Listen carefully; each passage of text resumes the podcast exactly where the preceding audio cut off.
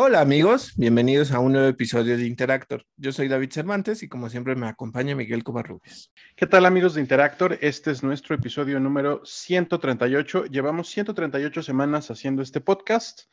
Em, de repente hemos comentado que tenemos unas subidas de números que decimos, wow, no sabemos qué estamos haciendo, pero algo estaremos haciendo bien y les agradecemos mucho que estén escuchándonos.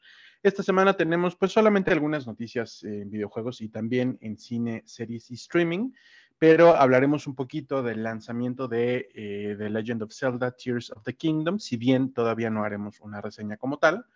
Eh, David nos va a platicar ahora sí su reseña con algunos spoilers de Jedi Survivor. Eh, y también hablaremos de la serie infantil Young Jedi Adventures y un poquito de Guardianes de la Galaxia 3. Comenzamos. En noticias de videojuegos, pues como les decíamos, no tenemos mucho esta semana, pero les platicamos que Guerrilla Games reveló recientemente que la saga Horizon ha vendido alrededor de 37.2 millones de unidades, de los cuales Horizon Forbidden West lleva vendidos alrededor de 8.4 millones de juegos o de unidades vendidas. Mira, se me hace una cosa muy curiosa. Eh, no sé si justamente, o sea, estamos hablando básicamente de que casi 29 de esos millones son de puro Horizon este, Zero, Dawn, ¿no? Ajá. Pero Zero Dawn, recuerdan que pues está en PC.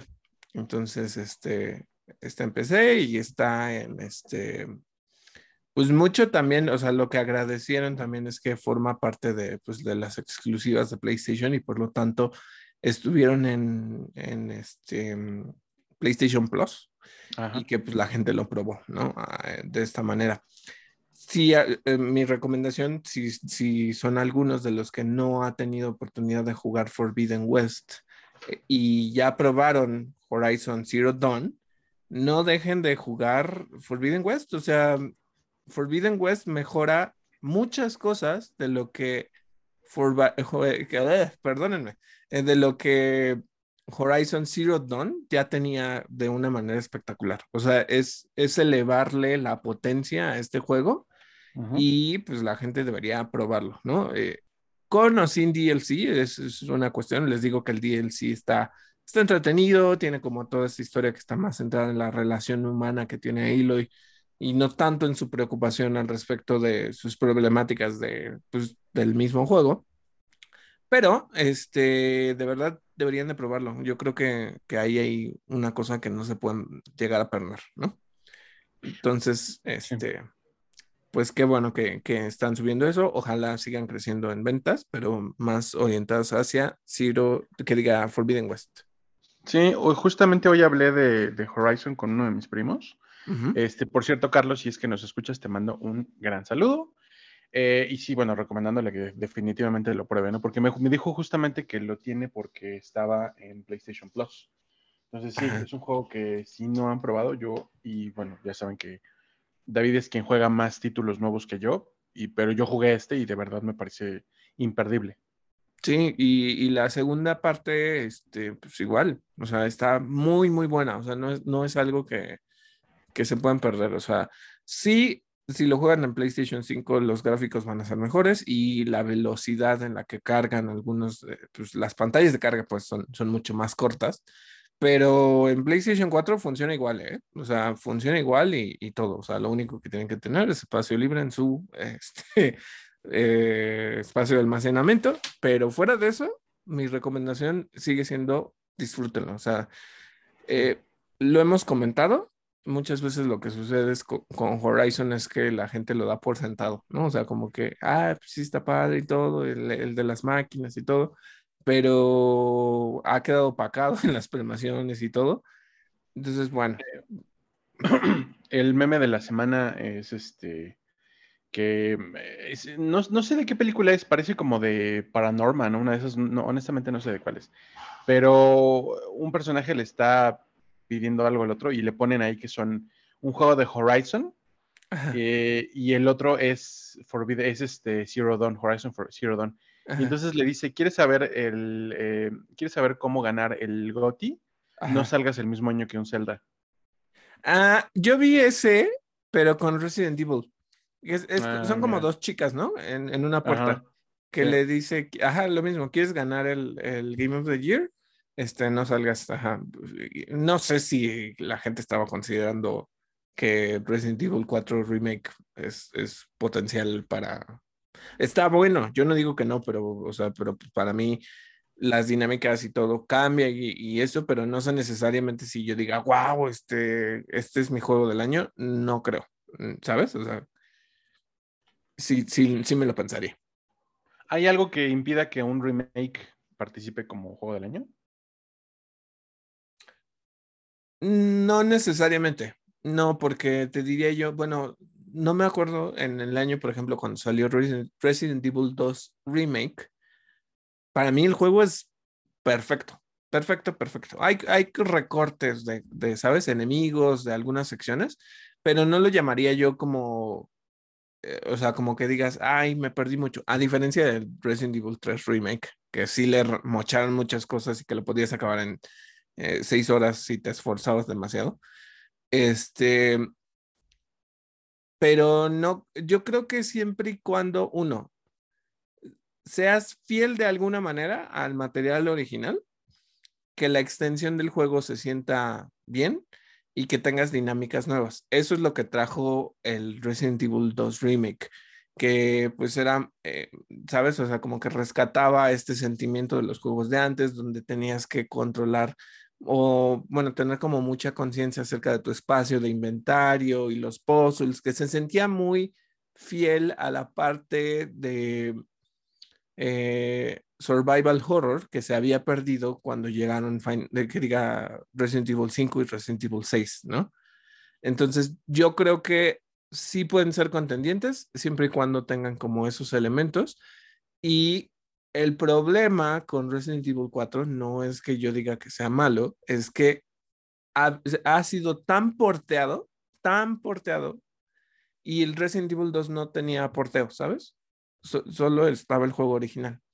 Entonces yo creo que siempre y cuando tengas como esas cosas y el juego no esté tan, uno, no haya, no haya envejecido quizá tan bien y les des toda una nueva vida, yo creo que sí puedes competir. Entonces, okay.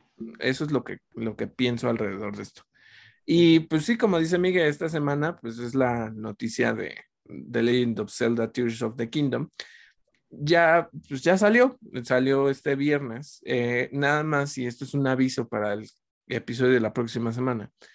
Eh, he estado viendo como las reseñas de diferentes personas y todo. Son reseñas de que de verdad les prestaron el juego, yo creo, una semana o dos semanas antes o días antes, eh, cosa que ustedes saben que pues esto, eh, nuestro podcast se patrocina solo. Entonces, este, pues los juegos que nosotros compramos o que nosotros experimentamos, pues lo hacemos por nuestra cuenta y por nuestro gusto. Y por lo tanto el juego me llegó ayer, hoy estamos grabando en sábado, y no he jugado demasiado, ¿no? Pero eh, sépanlo, que por ejemplo a todos aquellos eh, grupos grandes que se los eh, permitieron, mínimo hacen una reseña con un mínimo de ochenta y tantas horas hablando un poco de la historia. Entonces, este, sí se los digo así, o sea, de lo que he estado explorando, la verdad es que pues, es un juego muy creativo, de que te invita a explorar todo. Y yo creo que en ese momento, eh, cuando todas esas posibilidades se abren en tu mapa, ahí es donde te pierdes. Y como que creo que puedes matar ciertamente la magia si, si te vas directamente únicamente a la historia, ¿no? Eso creo que puede pasar, pero eh, denme chance, la próxima semana sí les estaré trayendo como la reseña de este juego. Eh, por el momento debo decir que sí es bastante bonito, está muy, la música es muy sorprendente, eh, tiene un cambio gráfico que puede funcionar bastante, o sea, como que dices, no se siente tan igual a Breath of the Wild, pero eh, tiene como pequeños gimmicks que hacen que el juego se, se, vea distinto, ¿no? O sea, en cuestiones de textura, brillo, todas esas cosas. Entonces, es un poquito pensar eso, pero se los dejo ahí. Y hablando justo de los tiempos este, y de todas estas cosas, ahorita les traigo como una noticia. Eh, Eiji Aonuma, productor de los juegos de The Legend of Zelda, mencionó que está eh, interesado en que se produzca una película basada en ellos, aunque reconoce eh, pues que solo porque él lo desea, eh, pues no es necesariamente algo que va a hacer que lo realicen, ¿no? Yo creo que hay una cuestión, o sea, como que la película de Mario está abriendo la puerta a algo interesante, que quizá una película de, The Legend of Zelda no necesariamente tiene que ser eh, live action, ¿sabes? Puede ser de animación, este, puede ser como de caricatura, eh, digo, eh, exceptuando la caricatura que había, que estaba medio loca, de, The Legend of Zelda, ¿no? Que, que es de hace muchos, muchos años. Em, yo creo que puede funcionar y, todo, nada más es encontrar el tono. Yo creo que pues, los fans lo, lo, van a apreciar mucho. Y ahorita lo voy a mencionar así, esto pues igual es un poco adelantado del, de, la reseña. Eh, a ver, no, no, sé qué te parece a ti, Miguel, porque se me hace como muy curioso lo hemos platicado antes, de que Nintendo generalmente se ahorra mucho en los juegos first party de Nintendo, se ahorran muchísimo con no tener voz, o sea, doblaje ni actuación, ¿sabes? Es puro texto, texto, texto, texto. Mucho de lo que yo tenía como el problema con los celdas anteriores es que pues nadie hablaba, ¿no? Este Metroid, nadie habla. Bueno, no, sí, en, Metroid Dread, este, una de las computadoras te habla. O sea, sí, te habla. O sea, como que hay alguien que te habla, ¿no? En Breath of the Wild, la que hablaba era Zelda y, la que, y los guardianes. Ellos sí tenían voz. Link nunca ha tenido voz. bueno, solo en la caricatura que les digo que a mucha gente no le gusta. Pues discúlpame, princesa. sí. Este. Por eso les digo, entonces no sé si interpretar como que Link es un personaje mudo o simplemente así está hecho y sí habla, pero no pero no de esa manera, ¿sabes? O sea, como que no, yo me imagino que siempre la idea ha sido que la voz de Link sea la voz de cada uno, ¿no? De cada de los jugadores. La voz interna. En, que eso es otra perspectiva y es muy interesante pensarlo así. Porque justo el Breath of the Wild lo que tenías que podías meter tu nombre, ¿no? Como, como cuando juegas Pokémon y te dice, tú eres el entrenador tal, ah, sí, soy yo. O sea, como que asumes, ¿no? Tú asumes el rol de, ser Link. Tears of the Kingdom no necesariamente lo hace así. Tears of the Kingdom sí te dice, eh, ¿eres Link? Sí, pues sí, ya, ya, o sea, ya se menciona directamente, ¿no? Te llamas Link y se acabó. Ajá, sí. No, y es mi última palabra. Ajá no le, no, o por lo menos hasta donde he llegado no le puedo cambiar el nombre, ¿no? Y no tendría sentido porque les digo, es la innovación que vino con este juego es que Zelda habla mucho, Ganon habla y tiene, o sea, tiene su, su doblaje. Eh, cuando eh, mi Switch estaba en, como que por default detectó mi zona y lo mandó a español. Y el doblaje está, está bien, el de Zelda y el de Ganon y el de pues, otras personas que les estaré hablando la próxima semana. Este suena bien. Y el de inglés también. O sea, porque en algún punto también lo cambié y todo para ver cómo qué onda. Ok. Entonces, em, ahí sí me pregunto, por ejemplo, si, si hicieran una película de The Legend of Zelda, independientemente de cuál Zelda sea, este, pues... ¿Cuál es la voz del Link? Ajá, ¿sabes? O, o va a ser me imagino que, ¿sabes qué? Me imagino que se, empezarían como a enfrentar a esas cuestiones y tomarían decisiones que a la gente no le gustarían, o sea, porque ya es inevitable, ¿no? Y entonces los anuncios serían, este, ah, este link tendrá voz y la gente se va a poner súper heavy. Puede ser, puede ser, este... Pues mira, eh, al principio la gente tenía como mucho problema con lo de Mario, eso yo incluido con Chris Pratt. Y cuando ves la película, mm, sí oyes su voz en algún punto, ¿no? Pero funciona. Entonces, no sé cómo funcionaría con Link. Ese es el único claro, asunto. La solución para mí fue verla en español. Ja, ja, ja, y también el doblaje en español estaba súper bien, ¿eh? Ajá. súper, súper bien. Entonces, pues bueno, eh, les decía yo que pues la gente lo resueñó con horas de, de juego, muchas horas de juego, y un speedrunner ya venció el juego, o sea, ya, ya lo terminó en 94 minutos. Este. Charros. Que mira, parte de la dinámica, y es algo que se ha estado platicando mucho, es que básicamente lo que vieron es que tú en Breath of the Wild podrías romper las, las la física del juego, digamos, ¿no? Como las reglas del juego. O sea, muchas veces, no sé si lo has visto tú también, que, que de repente son como, métete al templo, golpea tal puerta y con esa vuela hasta el final del templo sin recorrer absolutamente nada, ¿no? Este, ¿quieres llegar al templo de Ganon en cinco segundos? Este, súbete aquí, golpéalo y bla, O sea, la gente, a pesar de que el juego no estuviera diseñado para eso, pero eso es una cuestión, digamos, como de UX, que pues hay varios lineamientos que siempre dicen, la gente siempre va a encontrar una forma de romper el funcionamiento de lo que tú quieres, ¿no? Este, no sé si ustedes han visto, a lo mejor es algún contenido como muy específico que yo tengo, porque pues yo a veces checo como esas cosas de UX. Eh, hay una chica que hace como un review de que dice, yo soy la diseñadora de la cubetita de, de figuras que le vas metiendo por, por la tapa, ¿no? ¿no? No sé si has visto, ubicas eso. Y entonces, este, dice, mira, es una estrella este, y entonces dice, ¿este dónde cabe? ¿No? Y la chica, sí, ese cabe en la forma de estrella. Y entonces la persona que está haciendo eso lo mete, lo mete en un, este... En el, en el cuadrado, creo, en el rectángulo. Y todo lo mete en, el cuadrado, o sea, toda la forma, todas las formas entran. A eso se le llama un error de diseño. Okay. Es, hay una oportunidad en la que tú planteas cuál es el funcionamiento original, pero la gente siempre va a encontrar un atajo o una forma de romperlo y de descubrir una, algo que le funcione mejor a ellos. E, es, una cosa bastante interesante, ¿no? Eh, se les pongo así, igual estoy hablando como de una cosa muy técnica, pero no sé si a ustedes les ha pasado que pues hay una calle este, o un área verde, que son, pues, saben, las típicas banquetas que son estas áreas rectangulares. Y no sé si ustedes lo han visto, pero pues de repente alguien descubrió que pues es mejor ir en, en diagonal y hay un caminito en medio que ya se formó porque la gente repite una y otra vez ese, ese camino y es un atajo.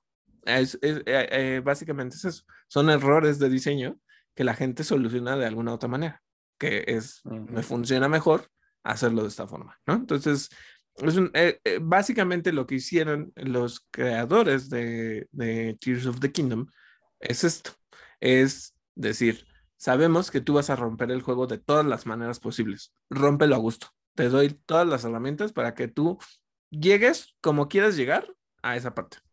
Eh, debo de decir una cosa.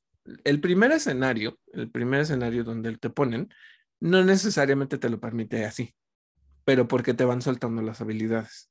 Una vez que las tienes, entonces puedes romper todo lo que quieras, ¿no? Entonces, ese es, digamos, como el asunto y por eso, pues ya salió el speedrunner que en 94 minutos ya lo terminó. Y no duden que pues lo van a hacer en 25, en 15, no lo sé, ¿sabes? O sea, creo que el de Breath of the Wild era así igual súper rápido, de ya llegué con Ganon y ya lo vencí. Ah, bueno, pues está bien.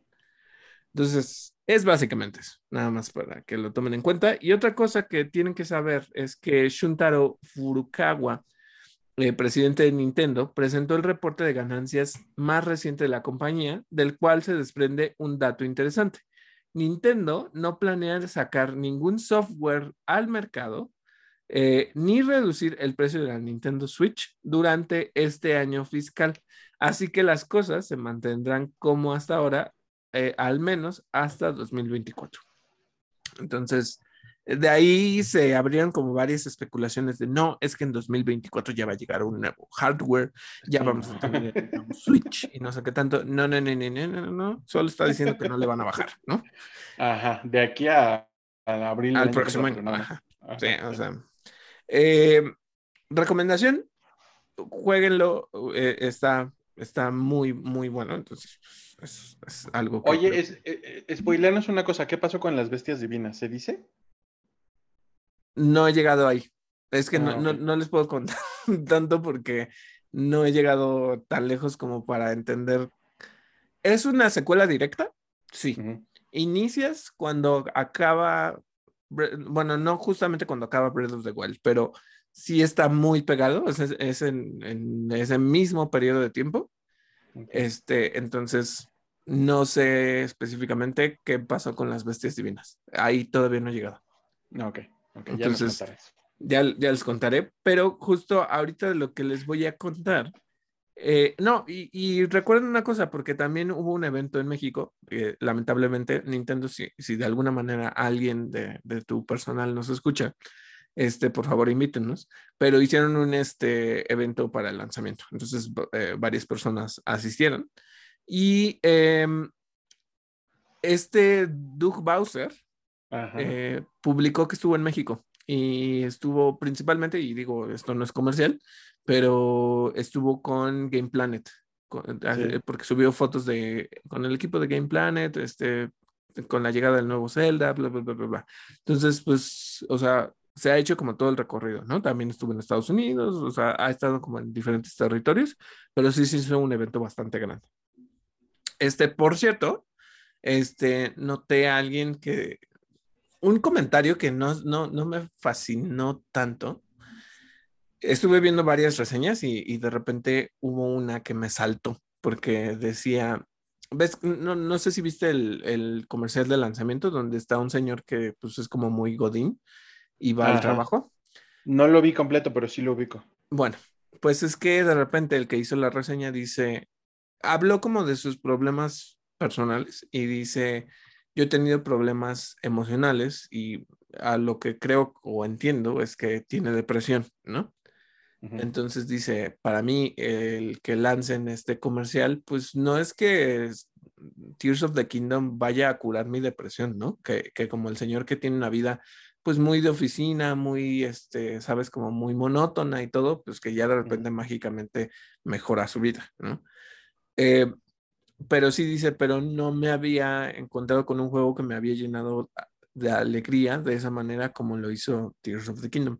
Entonces, eh, pues me da risa porque vi eh, algunos comentarios de, respecto al comercial que decía, pues es que, eh, ¿cómo era? Nintendo por fin reconoce que quienes juegan sus juegos son estas personas que pues tienen que tener un trabajo para poder pagar los juegos, ¿no? No necesariamente los niños. Entonces, eh, o sea, me dio risa porque dije, pues sí, o sea, igual y no te da tiempo para jugar todos los días, igual y estás cansado, igual tienes mil cosas que hacer pero está bien que se dirijan a ti en, los spots, en los comerciales, en la comunicación, porque pues básicamente tu audiencia es esa, no, o sea, pues los niños pues te lo compran y lo van a jugar y todo, y yo no digo que no, pero principalmente quienes han crecido con tu franquicia, pues son estas personas, ¿no? Así es. Y qué bueno también que reconozcan que pues la gente que tiene vidas o que tiene problemas en la vida adulta, pues se refugia mucho en los videojuegos, eso es una realidad. Sí. Entonces. Son un pues, confort. Sí, está, eh, eh, me, o sea, me parece una pieza interesante, ¿no? O sea, no, es como, ay, siento la pena del Señor, pues no necesariamente, pero. Pero todos somos el Señor. Sí, sí, de alguna manera. Este, pero bueno, eso es, digamos, como lo que les tengo eh, preparado en algún tiempo, pues les, estaré contando la próxima semana específicamente. Y ahorita eh, justo Miguel nos, nos hablaba como de em, que les voy a contar un poco más de, de Jedi Survivor. Hay varias cosas que creo que vale la pena contar. Aquí sí, spoiler alert, hay cosas que, que quiero comentar con ustedes, pero que pues obviamente requieren que ustedes hayan pues ya jugado este título, ¿no?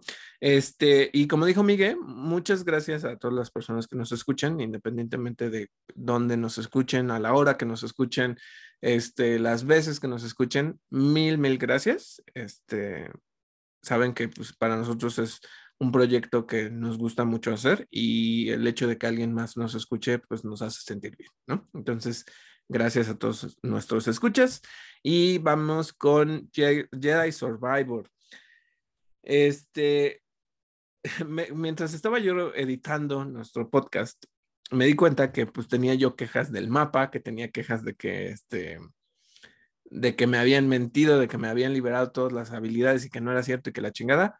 Perdónenme, mi punto sí era como tengo esas cuestiones, pero en realidad lo que quiero dejarles muy claro es que es un muy, muy, muy buen juego. Em, me la estoy pasando muy bien. Algo que no les había dicho, porque hasta el momento no había acabado el juego, es que conforme ustedes vayan descubriendo cierta, entrando a ciertas zonas y ya con todas las habilidades totales, va a haber algo que les permita ver todos los coleccionables en el mapa. Y entonces el mapa ya se vuelve útil. Ese, ese era el asunto, ese era el asunto. Que cuando yo entré, eh, no tenía todas las habilidades, el mapa no me funcionaba porque encontraba yo cosas, pero quería estar de curioso y no, no sabía por dónde ir o por hacia dónde llegar o cómo hacerle, ¿no? Entonces, conforme vas eh, eh, agarrando como las habilidades, eso se va a ir liberando. la parte de los sables funciona muy, muy bien. Yo ya me quedé, al principio como que decía, no, es que el, el, sable pesado no me gusta porque está muy torpe al final no saben cómo me fascina usar el sable pesado el, eh, con el crossguard. ¿Por qué? Porque es el que más es el que más derrota a los enemigos. Hay enemigos que tienen mucha defensa y es el que tiene más defensa. Entonces, eh, por ejemplo, el de la pistola está bueno para distancias y yo lo utilicé para matar algunos monstruos o, o, bestias o lo que sea, o enemigos que necesitan cierta distancia porque atacan muy rápido y te pueden recortar el espacio muy rápido, ¿no? Ese tiene mucha velocidad y tiene lo de, lo de la distancia, pero justamente cuando te atacan, la defensa es bajísima. Entonces, dos, tres golpes ya te botaron la defensa. Entonces, pues tienes que tener como mucha, ¿sabes? Como cuidado en esas cuestiones. Y una vez que tienes todas las habilidades, puedes recorrer todo el mapa y ver los miles de tesoros que están escondidos en eh, cada uno de los mapas. Este, no hay tantos escenarios. les había yo contado específicamente que hay dos escenarios grandes. El primero es Cobo, que ahorita sí ya me acordé cómo se llama el planeta, porque eh, sé que estuve editando y todo y, que dije mil veces, no me acuerdo cómo se llama. Se llama Cobo, ¿no? Cobo es este planeta y Cobo tiene su luna que está destruida. Entonces ese es otro escenario chiquito. Eh, tienes el de entrada, es Kurusant, es otro escenario chiquito. Tienes eh, eh, que es otro escenario grande, donde puedes encontrar muchas cosas. Y tienes, em, ¿cuál era el otro planeta? Bueno, eh, eso ya ahorita que entre un poquito como más a los spoilers. Em, eh, todo está excelente en el juego. Es una buena interacción, te deja moverle muchas cosas a lo que les digo de ropa, el sable, BD1, este, la barba, el cabello, este, todo eso lo puedes mover. En el juego hay cosas bastante interesantes para coleccionar. Les dije que había un robot de la Alta República. Ese, pues con ese compras ropa. Eh, hay un, personaje que creo que medio mundo se enamoró de él, dos, más bien dos personajes que medio mundo se enamoró de ellos. Es este, uno que se llama, eh, ay, ¿cómo se llama? Es una ranita, ahorita no me acuerdo cómo se llama, es una ranita que está muy cagada, la conoces pues, casi al principio del juego. Y pues a medio mundo le encantó. Tiene una voz cagadita, pero es pues una ranita tierna. Y. ¿Ranita como la señora rana de Mandalorian? No, literalmente parece una rana. O sea, está, es verde y tiene como una carita anchita, como si vieras una ranita. Ay, es que estoy tratando de pensar una caricatura que tenga una rana. No como la rana René, pues. Este. Como Kero de los, de los emojis. Ajá, sí, más o menos sí. E, está linda, ¿no? Entonces está la ranita y hay uno que se llama Scuba Step. Scuba Step es un buzo o un pescador que está chiquito, tiene un bigote, este, parece como un caracolito, pero pues tiene su trajecito. Está muy cagado porque parece un astronautita chiquito y con él lo que colecciona son peces. Entonces de repente lo vas a ver que si hay un, un, un laguito, un pantano, una, lo que sea, él se va a meter y te va a contar la historia de cómo cazó a los peces y no sé qué tanto y que este es muy difícil de encontrar, pero mira, aquí ya lo tenemos. Y con eso llenas el, tienes como una pecera. Hay un juego de lo que les digo de los robots, como, como el que está en el, en el halcón milenario, y conforme ustedes vayan, eh, pues, escaneando a los enemigos, pues eso les va a permitir tener más personajes en ese juego, ¿no? Eso es un reto y forma parte pues, de los trofeos de tanto de Play como de Xbox, ¿no? Nada más como para que los tomen en cuenta. Obviamente va subiendo de dificultad y pues tienes que pensar cómo le haces, ¿no? Entonces, eso es una cosa. Eh, hay una que ese sí, ese sí es queja y ese sí me desespera muchísimo. Les dije que hay rupturas de la fuerza, ¿no? Entonces, en esas rupturas, ustedes pueden encontrar enemigos. ¿Como quién? Como la primera rana gigante esa que, no sé si te acuerdas, Miguel, que en, que en uno de los planetas había una rana que era como un boss que pues, estaba bastante poderoso, que te lanzaba su lengua y que te azotaba contra el piso y como esas cosas. El Ogdo, Ogdo, y Ogdo Ajá. Bueno, pues eh, regresan de alguna manera en esa fisura de, la fuerza y los tienes que acabar a los dos, ¿no? En uno te enfrentas contra un Rancorn y en uno te ponen contra dos monstruos, en uno te ponen a que acabes con 150 enemigos, o sea, hay muchas cosas y ahí entra como toda esta parte de la variedad de combate, porque por ejemplo, para esta cuestión de, o sea, lo pueden hacer con el sable que quieran, o sea, al final, pues eh, eh, ustedes sabrán con qué lo hacen, ¿no?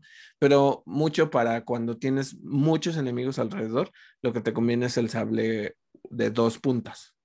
Entonces, eh, ¿por qué? Porque pues domina más el espacio y te ayuda más a controlar este, muchedumbre, ¿no? Eso funciona muy, muy bien. Y em, el único, el único, y que es lo que me está alejando de que me acerque yo a mi, a mi trofeo platino. Ah, a ver, se los voy a poner así. Les dije que había una cuestión que me parecía muy similar a Crash It's About Time. Y es que te dan el poder de atravesar unas barreras verdes. Eso te, te ayuda a Marin en algún punto. Ya tienes el dash, nada más que ese dash es específico, cruzas la barrera y básicamente lo que sucede es que tu doble salto y tu dash se reactivan cuando cruzas la barrera verde. Ajá. Entonces es como si se reseteara. Bueno, pues hay de esas rupturas de la fuerza, hay unas que son de puro eh, traversal, o sea, de, de cruzar hasta que llegues a la meta pero no es eh, lo que se me hace muy agresivo y muy molesto de estas rupturas. Es que no, donde te quedaste en algún punto, no te puedes regresar y no, te, mm. no te recuerda que te quedaste ahí. Ah, es hasta que acabes, pero es muy puto complicado. Muy ah, complicado, muy, muy, muy complicado. O sea, lo que les dije que a mí me pasó con Crash Bandicoot It's About, eh, eh, It's About Time es, en algún punto yo ya no podía con, los controles. Es de, no, es que aquí, suéltate, brinca, aviéntate, dash, este giro, eh, se vuelve tan técnico no lo puedes hacer. Y hay uno que tienes que estar saltando de un lado a otro para que no te electrocutes mientras te estás recorriendo el cable hacia abajo. Y de repente, no, salta aquí, brinca allá, este, y, o sea, te cansas. O sea, bueno, yo, yo soy torpe para ese tipo de cosas. Entonces, para mí esas rupturas fueron lo peor posible. eso, como que dije, ay, ¿qué hago? ¿Qué hago? ¿Qué hago? ¿Qué hago? ¿Qué hago?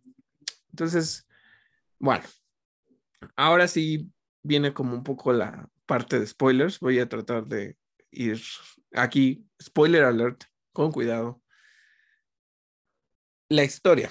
Mm, es, algo que yo creo que les decía la vez pasada que, yo creo que a Miguel le, le, podría despertar como muchas cosas.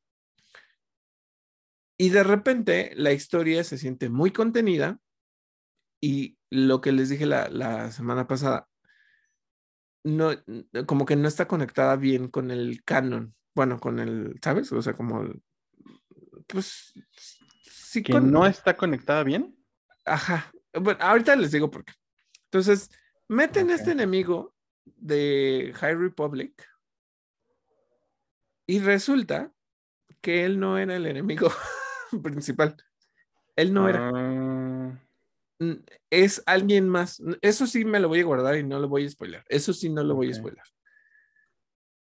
Es alguien más que de repente sí te hacen sentir como de, "Ah, no mames, o sea, como que sí te involucran en la historia y dices, ajá. no puedo creer que fuera él, ¿no?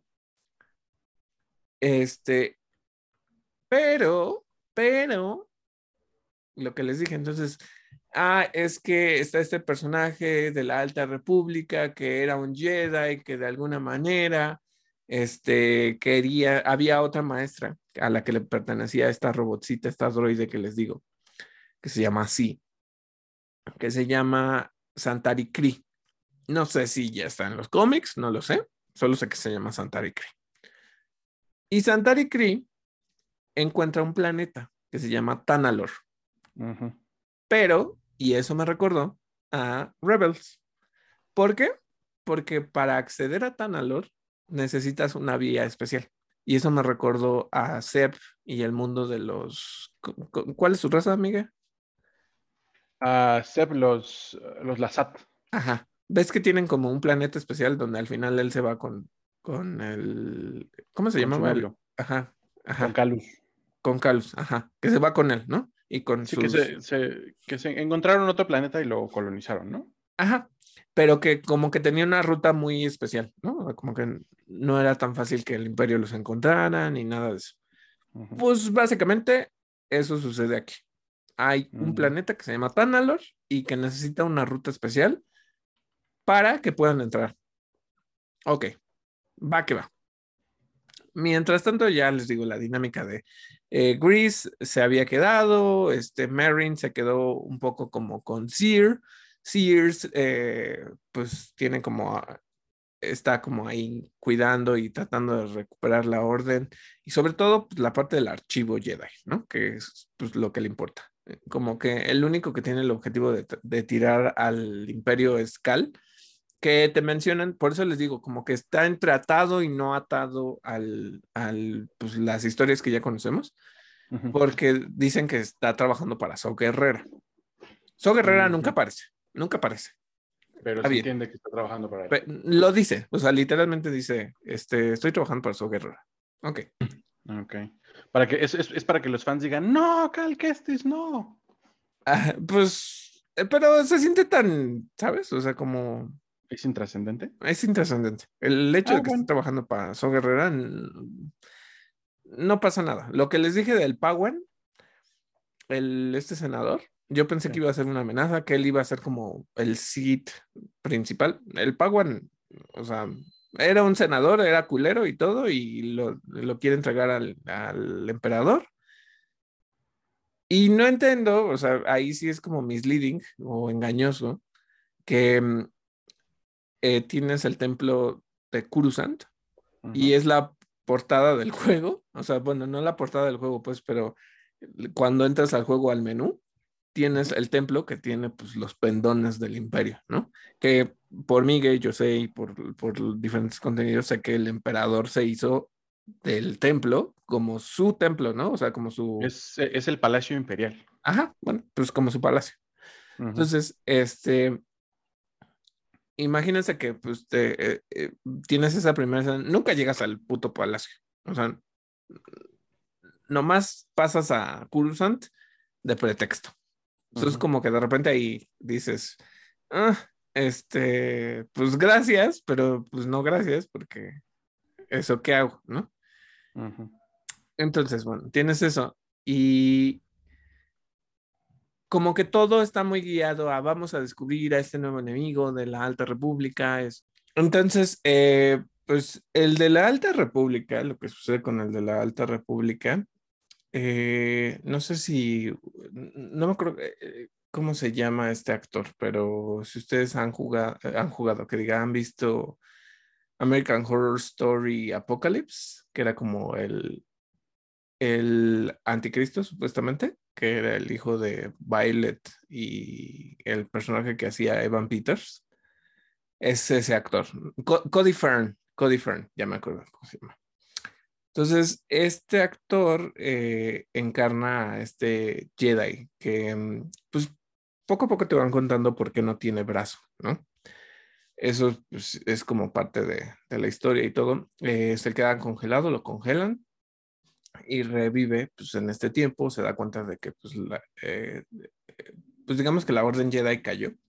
Y la primera vez que te lo encuentras, em, no sé, y recuérdame, Miguel, porque igual y no he jugado en, hace bastante tiempo Jedi Fallen Order, pero tienes varios encuentros con, la mm, novena hermana. Este, con la novena hermana, en, al principio del juego, cuando te estás escapando de Braca, y después cuando te está rastreando en Kashyyyk y peleas con ella. Ok.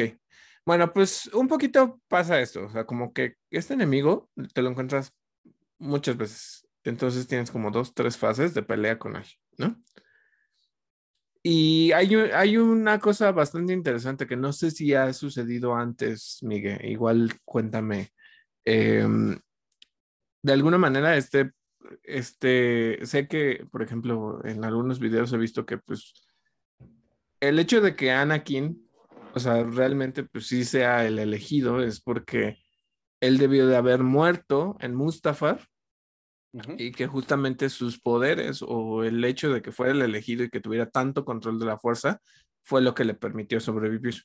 Y sí que está en constante dolor y todo esto con el traje, que además pues lo que nos has dicho de que el emperador pues le dio un traje chafa para que, o sea, como que no alcanzara como todo su potencial, ¿no? Eh, pero bueno, no sé necesariamente si eh, Anakin podía o Darth Vader podría hacer eso. Este, lo primero que sucede es que te enseñan que este Jedi de la Alta República, ahorita no me acuerdo cómo se llama, Dagan, Dagan Gera, Dagan Gera se llama este personaje. Eh, él lo que hace es que en algún punto te lo encuentras eh, y forma, pues les digo que no tiene un brazo, forma con la fuerza un brazo. Mm, órale. Ajá, entonces eh, nunca lo había visto, eso creo que es interesante. Tiene control de la fuerza, o sea, puede hacer cosas incluso sin el brazo, ¿no? En el primer ataque, pues, en, bueno, en la primera ronda que te lo encuentras, este, te ataca con solo un brazo, ¿no? En la que sigue ya, este, igual es sin brazo, pero tiene, o sea, puede mandar el, el sable alrededor, o sea, como varias cosas, ¿no? Y luego pues tiene eso. Entonces, ¿qué es lo que pasa con Dagan Guerra? Pues que sí te lo plantean como es este súper enemigo y resulta que no es, ¿no? Em, no sé, no, sé cómo decirles porque em, yo les decía que lo sentía desconectado y de repente como que el juego te conecta a lo que sucede los eventos que conocemos de la familia Skywalker de una manera muy abrupta muy abrupta, muy abrupta. Y es cuando te revelan al, a, esta persona o este antagonista que pues es el final, ¿no? O sea, con, con quien te vas a enfrentar ya en, el punto como digamos decisivo. Pues bueno, les decía que eh, habíamos platicado de que yo temía que Sir Yunda iba a morir en algún punto porque pues estaba viviendo en Jeddah, ¿no? sí. Este, la convencen de que vaya a Tanalor, porque encuentran una forma de recuperar estas cosas y todas, eh, eh, que ya saben cómo tienen que llegar a la ruta, bla, bla, bla. Ok, Sir Yunda ya va para allá, este, sucede algo y de repente el imperio llega a Jeddah. Oh. Y pues mientras en alguna, eh, de alguna forma te dejan jugar con Sir. No me fascinó jugar con Sir porque ya te acostumbraste a las habilidades de Cal y Sir tiene otras, pero pues, ¿sabes? O sea, los controles son técnicamente los mismos, pero pues están más simplificados. Eh, ¿Volvió a tener un sable de luz? Sí, sí, sí. Sí, tiene un, tiene un sable azul. Bueno, pues ¿qué sucede? Que Sir quiere recuperar y ayudar a los... Eh, no me acuerdo cómo se llaman, este... es este culto que, que les ayudaba de, de Hidden Path. Ella está aliada con The Hidden Path, que pues, es algo que salió en Kenobi, que eran los que ayudaban a los usuarios de la fuerza a que se refugiaran y todo, ¿no? Del imperio. Pues ellos están escapando porque pues, los atacan y todo. Y de repente, eh, Seer está tratando de hacer sus cosas y te enteras, y te enteras muy claramente que Darth Vader va para allá. Eh, y Darth Vader Oh. se encuentra a Sir Yunda y te enfrentas como Sir Yunda a Darth Vader. E- Entonces, em, aquí, super spoiler alert, Sir muere. Este, no sé qué decirles porque pues al final sabes, eh, sa- ¿sabes qué es lo que pasa? O sea, en Fallen Order, pues te, te ponen a este Cal Kestis que está aprendiendo o, o que tiene que entender sus habilidades y Sir Yunda que pues había abandonado el camino de ser una Jedi y se enfrenta a Darth Vader y pues es el Sith más poderoso que existe, ¿no? Bueno, después del emperador. Entonces cuando, cuando de repente aparece Darth Vader ahí en Jeddah, en, en la base en la que tú estás, dices ya valió Sir. O sea, no hay forma de que escape, o sea, porque incluso, o sea, por eso les digo que eh, yo, yo lo estoy, estoy hablando de la palabra canon, pero no necesariamente es canon, o sea, eh, es como, te hablan de que Anakin, eh, cuando, sé que es muy claro que, pues obviamente cuando tratas de hacer los retcons, esta historia que se trata de conectar con lo que antes pues no sabías o con lo que está en los cómics o lo que sabes, o sea, pues el hecho es que han- ha, habido varios que han vencido a, a Darth Vader, ¿no? O que lo han dejado casi muerto. Sí. En el caso, pues, de, de lo que les decía de, de Jedi Fallen Order, pues no lo vences, o sea, ni siquiera lo jodes, o sea, tienes que huir de él, ¿no? Si te tratas de defender y todo, de todos modos, eh, Darth Vader te super destruye, ¿no? Entonces, aquí, pues, sabes qué es lo que va a suceder. O sea, que dice, eh, o sea, de alguna manera es la crónica de una muerte anunciada porque dices, Seer puede tener mucho control sobre la fuerza por lo que te están contando la historia, pero es Darth Vader. No hay forma de que lo haya, o sea, ¿sabes? O sea, como que de repente dices, el Darth Vader de las películas o de las series no, no lo derrotaron, o sea, que era como una de las problemáticas grandes que tenía el juego de, de Force Unleashed, ¿no? Que En llegabas Force- a ser tan poderoso que te acababas a Vader. Ajá, te acabas a Vader en dos ocasiones. En dos ocasiones. El, fin, el final de Force Unleashed 2 es que, pues, encarcelas a Vader, creo, no me acuerdo. Ujú. Sí, se lo llevan preso, pero va detrás de, detrás de ustedes va el otro clon malvado, ¿no? Ajá. Entonces, pues dices, ay, ¿no? O sea, como que por eso les digo, eso, eso ya no es canon, pero aquí sabes qué es lo que va a pasar porque pues nadie más puede derrotar a Darth Vader, ¿no? Salvo Luke en, para ese momento, creo. Ah, no, porque si fue, pues fue seguido de lo de Obi-Wan, ¿no? O al mismo tiempo de lo de Obi-Wan, entonces pues ahí lo volvió a derrotar Obi-Wan.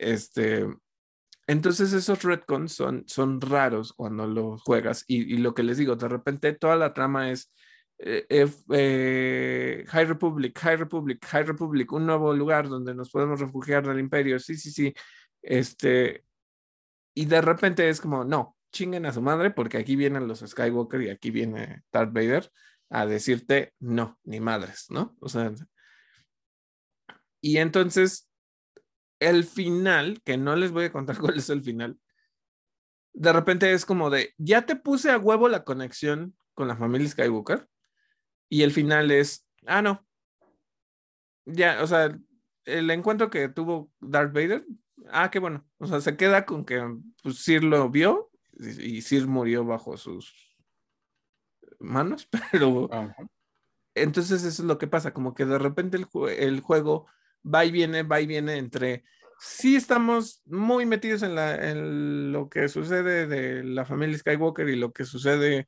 con la caída de la Orden Jedi y todo, pero a la vez no. ¿Sabes qué? Mejor no. O sea, eso es, eso es lo que me causa problema con, con este juego. Eh, sentí, y eso sí es eh, un poco como de crítica al respecto del juego, que el, el, juego termina en una nota muy baja. Muy baja, no de que sea triste o que sea esto. Como que dices, ah, ok, ¿sabes? O sea, no es un gran, no es un gran, este, eh, no hay un gran momento antes del final. No, no. O sea, mm, no, creo que el, el, punto más fuerte es este ataque que les digo. El por qué se da ese ataque y por qué llega Darth Vader, ese es el punto más fuerte. Y yo pensé que el juego iba a terminar ahí. Y no termina ahí. Pero el hecho de que no termine ahí, cuando continúa, es que cae en una nota muy baja. Se siente muy simple, se siente muy irrelevante. No te cuentan específicamente qué onda con, con pues, que, que, que, que, o sea, bueno, sí, te, sí hay como esta consecuencia de ah, no, ahora vamos a hacer tal cosa. Sí la hay, pero se siente muy simple el final. O sea, a ver, recuérdame porque te digo, no lo he jugado en tiempo, pero en Fallen Order, básicamente el final es, eh, encontramos el holocron, pero los destruimos, ¿no? Ya nos escapamos del, de la, eh, ¿cómo se llama? La cosa esta Inquisitorius. Eh, la, sí, la fortaleza. Ajá, ya nos escapamos de ahí, ya nos enfrentamos a Darth Vader, eh, ya nos conoce, este, todas estas cuestiones, ¿no? O sea, como que te pone como estas temáticas de nos va a perseguir, este, sabe que hay otros Jedi, este, nos robamos un holocrón, eh, todas estas cosas, ¿no? Y no lo usamos para proteger a los niños. Acá de nuevo es como, uy, este, ¿saben qué? Pues vino este golpe súper fuerte y este ataque súper fuerte y ya. No se, no se siente que vaya a haber una consecuencia. Sé que quieren hacer una trilogía y que sé, y por mí encantado. El juego es buenísimo, el juego me gusta mucho, lo disfruto mucho, pero de repente esa parte de la historia a mí me, me frustró. Fue así como... Que, que se siente como si debió, debiera haber terminado ahí, supongo, ¿no? Ajá. Sí, como que quisieron extenderle y de repente dices, oye, no sé, incluso el enfrentamiento final. Perdóname, ¿y, esta parte donde Sears se encuentra con Vader, ¿la ligan con la de Fallen Order? O sea, como que la reconoce o le sí, dice Sí, sí, sí, la reconoce. Sí, sí, Master Yunda, este, eh, veo que ah, tus poderes han crecido, este, bla, bla, bla, se enfrenta con él. O sea, se enfrenta con él. De verdad se enfrenta con él. Yo pensé, o sea, porque la pelea, de repente pues le tira un librero encima y, parece, o sea, te dan la ilusión de que Sir se va a escapar. Mm. Y obviamente pues no se escapa. Claro, obviamente no se escapa. Por eso les digo, si hay una consecuencia, si hay este tipo de cosas, como que sí lo tratan de ligar a esas historias que pues, son de las películas y de repente es como, ah, no, queremos seguir nuestro propio camino, pero pues ese camino, eh, ¿sabes? Eso es lo que me pasa con, con, el juego. Eso es lo que como que lo acabé y lo estoy disfrutando muchísimo y ya me metí a mi modo Game Plus. Por cierto, el modo Game Plus lo que te da es como eh, que cambie tu ropa cada que te mueres, que hay un, te liberan dos colores especiales del sable, que es el rojo y, y uno como tornasol. Entonces cada que golpeas algo, cambia, de color. Está, está, está padre eso. Los perks que les digo, hay unos nuevos perks que te, que uno como que se llama randomizer y entonces los perks cambian. Todos cambian así, random. Cada determinado tiempo cambian. Entonces, eh, te liberan ya todas las posturas, te liberan todas las habilidades que ya tienes, los puntos, digamos que te los recuperan y tú escoges en dónde ponerlos, ¿no? Lo que no es las cosas de, del mapa. Entonces, si tú querías eh, volver a empezar el juego y, decir, ah, bueno, desde el principio voy como desbloqueando todo antes de irme al siguiente planeta, irme a tal cosa, no puedes. Eso lo sigue teniendo así y, me caga porque pues es como, mm, porque no te deja, ¿no? Entonces, eh, pues es lo que les quería contar. No, no sé, Miguel, si tienes alguna otra pregunta adicional este, al respecto del juego, pero es eso, o sea, como que les digo, me gustó mucho la historia, eh, sí te cuenta como la relación entre los personajes y eso está padre. pero sí sentí, o sea, como sabes, el final está muy flojo, muy flojo, muy, muy flojo. Eso, ah, eh, incluso el enfrentamiento final, no sentí un riesgo, no sentí... Eh, eh, o sea, como que tratan de construir a este personaje, a este antagonista, y, no está, está construido a medias. Y entonces, pues, cuando se enfrentan, o cuando tú como espectador te enfrentas, es como, ah, ok, pues chido, está bien. Entonces, eso es lo que me pasó. Me, les digo, de nuevo, no es que yo quiera saltar mis quejas, es, me gusta mucho el juego, me entretiene, eh, me gusta explorar, eh, encontré como varias cosas después. Eh, el que le agarras cariño a las formas, a los poderes, a todo, eso está padrísimo. El juego no se lo pueden perder. La historia siento que ahí flojeó bastante el, final. Eso es lo que. Pero bueno. Este. Pues realmente no, realmente no tengo como más preguntas. ¿Más, ¿más preguntas? ok. Entonces, pues ahora sí vamos a pasar a nuestra sección de cine, series y streaming. Y dinos, Miguel, ¿qué tenemos? Pues algunas noticias, no, no, no muchas como les decía, pero bueno, les contamos. Primero, información de Deadline. Eh, resulta que Mike Flanagan, este, quizá lo recuerden porque estuvo escribiendo historias o estuvo escribiendo y también involucrado en Em, series y películas de terror para Netflix, pues va a dirigir una adaptación de una historia corta de Stephen King. Es una historia que forma parte de la antología conocida como If It Blitz.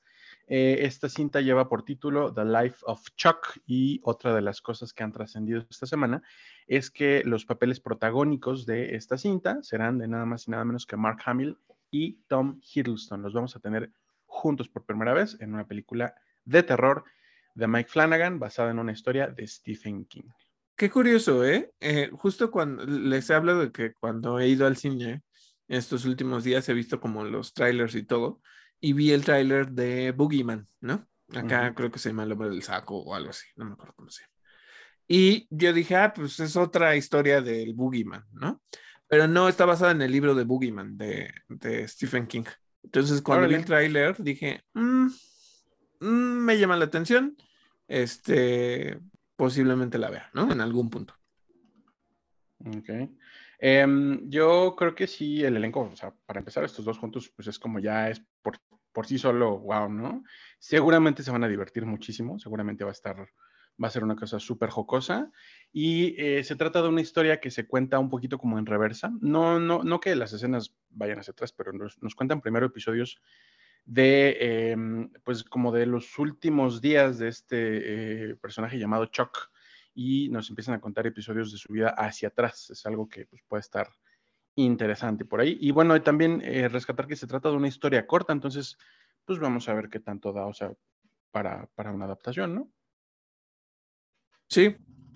Eh, hay una historia, aprovechando justo que estamos hablando de Stephen King, hay en la niebla, ah, la niebla, si ustedes lo han visto, la película específicamente, por cierto, muy buena, muy buena. No sé si tú la has visto, Miguel, la de la niebla. Mm, ubico la historia, pero no sé si la he visto. Bueno, es, como que llegan, eh, están en un pueblo y de repente llegan como estas cosas, llega la niebla y aparecen unos monstruos como de otra dimensión, ¿no? La película tiene uno de los finales más oscuros que ni el libro tiene. Órale. Y me encanta ese final. Me encanta ese final. Es muy, es muy trágico, es muy pues, oscuro. O sea, muy, muy. Te quedas pensando así como de demonio. O sea, te puede llegar a destruir el final de, de la niebla. Pero es una antología de como tres, cuatro cuentitos. En México lo, lo vendían La Niebla y otros dos, tres cuentitos, creo. Em, hay un cuento que se llama El Mono. Nunca, bueno, o, sea, sí, sí, o sea, eh, uno de los libros que, me da pues, miedo cuando lo leo es este, eso, pero también este cuento que se llama El Mono. Y eh, la maestría que tiene Stephen King para formar como la atmósfera y que te cause terror es una historia bastante interesante sobre no sé cómo ponérselos, pero como que algo inanimado te cause miedo. Eh, eh, o sea. ¿sabes? Como que piensas, dices, ay, ay, esa mamada que, o sea, como que no lo ves así, pero de repente es como, no mames, no mames, no mames, o sea, eh, está padre, está padre ese cuentito del mono. Entonces, este, mi recomendación, chéquenlo, léanlo, este, creo que les puede llamar la atención, o sea, pero bueno, sí, síganos. Digamos, em, ¿qué otra cosa? El 7 de junio se va a estrenar en Netflix una nueva serie documental sobre la vida de Arnold Schwarzenegger. La serie va a retratar tres etapas de la vida del actor austriaco americano. Ya saben, el próximo 7 de junio. Y se llama Arnold. Así nada más. Mira, Seguramente no- van a hablar de, de su carrera y también de cómo fue físico-culturista y de que fue político y toda la cosa, ¿no? Yo creo que sí. Mira, a mí Arnold no me cae mal. Y en teoría su hija no me cae mal. El que me cae mal es su yerno. Pero, Claro. ahora- pero bueno. No hablemos de él. Em, otra noticia que también viene de Deadline. Se confirmó el regreso de Winona Ryder, ya está 100% confirmado, como Lydia en Beetlejuice 2. Eh, el personaje de Jenna Ortega también se confirma que será la hija de, de Lydia Dietz, me parece que era su apellido.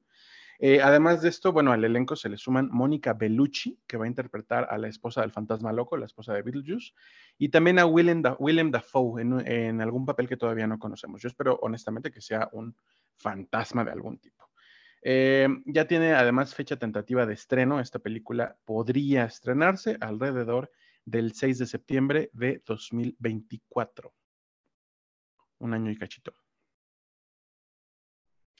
Eh, además de esto, ya se reveló la fecha de estreno de la temporada 2 de Good Omens. Se estrena el próximo 28 de julio. Hay por ahí trailers y cosas así. Trailers, no, perdón, pósters. Trailers todavía no. Eh, pero pues nada, si les gustó la primera, como a mí, y hablando también de, de, pues, de autores así que, que le dan en el, en el punto, este, pues dense Good Omens, ¿no? Eh, no, no, no recuerdo si tuviste Good Omens, la serie.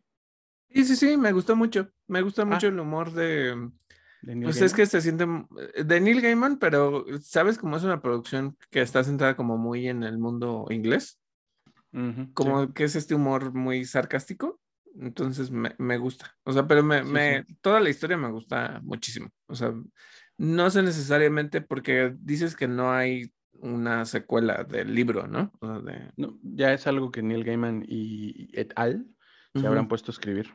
Ah, bueno. Pues, bueno, pero pues está involucrado Neil Gaiman. Entonces, Claro, sí, que, que por cierto están, están parados, ¿eh? Ah, sí. Este, Las últimas fases de la producción se detuvieron por la huelga del gremio de escritores y Neil Gaiman estaba ahí con el gremio, pero bueno, ya hablaremos de las consecuencias de esta huelga después, porque hay muchas cosas que se están desprendiendo de ello, pero bueno, en, en otro episodio les contaremos qué onda. de acuerdo. Y la otra, la otra noticia que les tengo es que Bran- Brandon Perea se unió al cast de Twisters. Recuerden que es esta secuela de Tornado de 1996, que se llama sencillamente Tornados. Bueno, y continuando con las noticias, este, diversos medios reportaron eh, sobre la salud de Jamie Foxx. Yo no, yo no sabía, ¿eh? O sea, de verdad no sabía, eh, o, o no sé si de alguna manera se me pasó, pero eh, incluso dijeron que su familia se preparaba para lo peor. Sin embargo, su hija, que es esta Corinne Fox, desmintió que el actor estuviera en peligro de muerte y reveló que lleva semanas en su casa recuperándose. Entonces, porque varios medios sí, sí lo pusieron así como de, no, la familia está callada, pero pues es que ya se va a Ajá, morir y no sé qué tanto. Y yo así como de, ay, pues no sabía que Jamie Foxx estuviera mal, ¿no? O sea, pero... A mí también me tomó como por sorpresa. Y, y bueno, las palabras de la hija, ¿no? De, eh, dice que le parece que, que, que salvajes son los medios para este tipo de noticias. Sí, y, y le creo, le creo. es, es que sí. Eh, Otra cosa, si ustedes son fans de The Walking Dead, eh, ya salió el tráiler de The Walking Dead Dead City, que la protagonizarán Lauren Cohan y Jeffrey Dean Morgan como Maggie y Negan. Miren, me aventé el tráiler.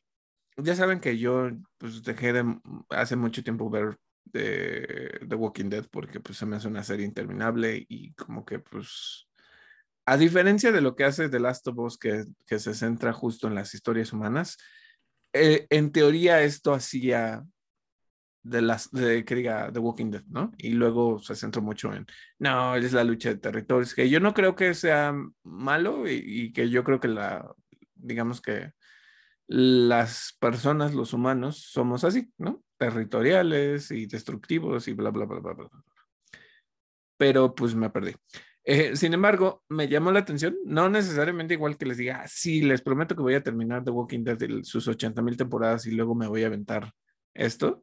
Me llamó la atención porque pues me acuerdo cuando fue toda la sensación de Negan y que llegó y mató a Glenn y mató a quién sabe quién y luego le, no sé si fue él el que le sacó el ojo a, al hijo de Rick, etcétera, etcétera, no sé, no sé, les digo, de verdad no lo sé.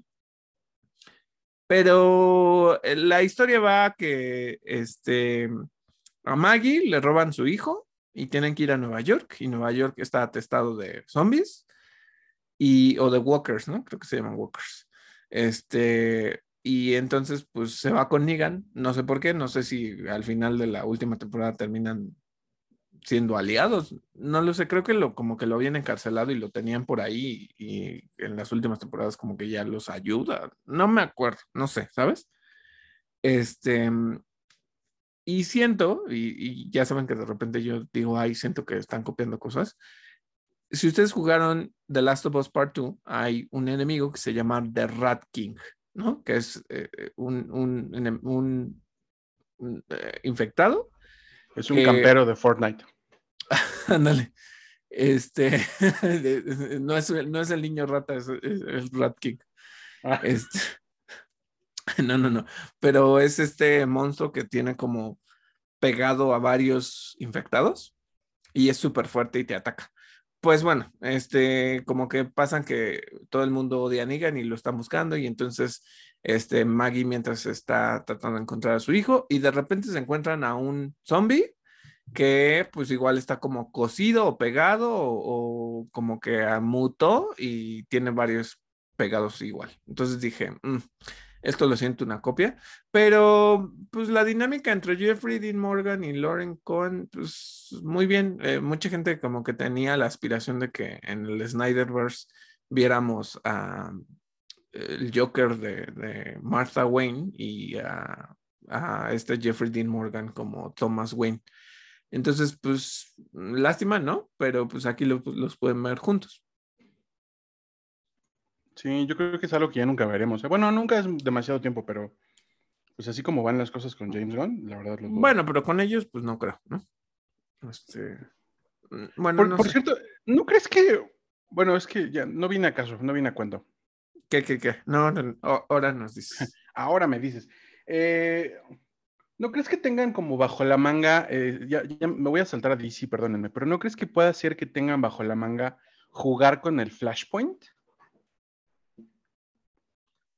Más allá de la película de Flash, o sea, como que prolongar cosas del Flashpoint, como decir que, no sé, que Aquaman ahora vive en la, no sé, en una tierra rota, no sé, no sé, la verdad es que no sé. Pues sí dijeron que, como, como no hay, perdóname David, como no hay planes claros para Batman dentro de la dentro de lo que James Gunn está planeando, o sea, sabemos que The Batman de, de, de Reeves, de Matt Reeves, existe aparte. No han dicho qué planes tienen para Batman, Batman. No, sí. ¿Cómo no? Eh, the Brave and the Bold. Ay, tienes toda la razón.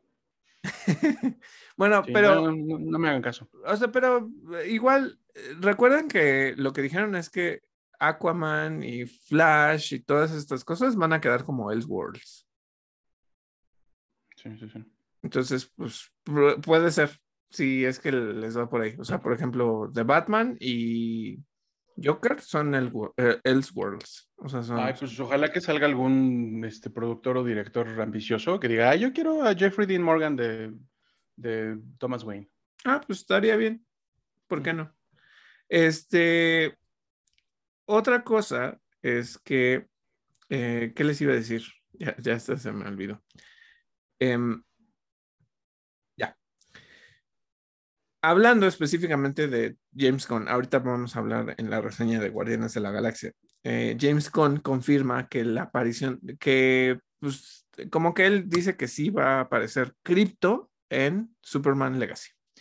Este, pues Ay, qué está, bueno. está qué bien. bueno, es pues, una- Es pues, una, está bien. es una hermosa y, y- y enorme noticia. Amo a cripto, mu- muero por cripto. Mataría por cripto. Ok.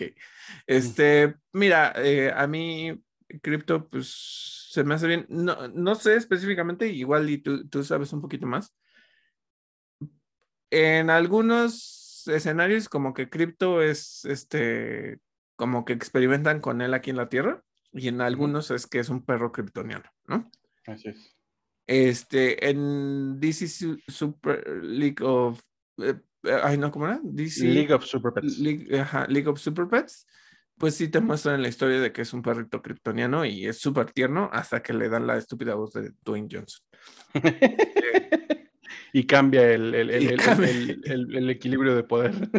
Cambia el equilibrio de po- la, la, todo el poder de DC se centró en Crypto.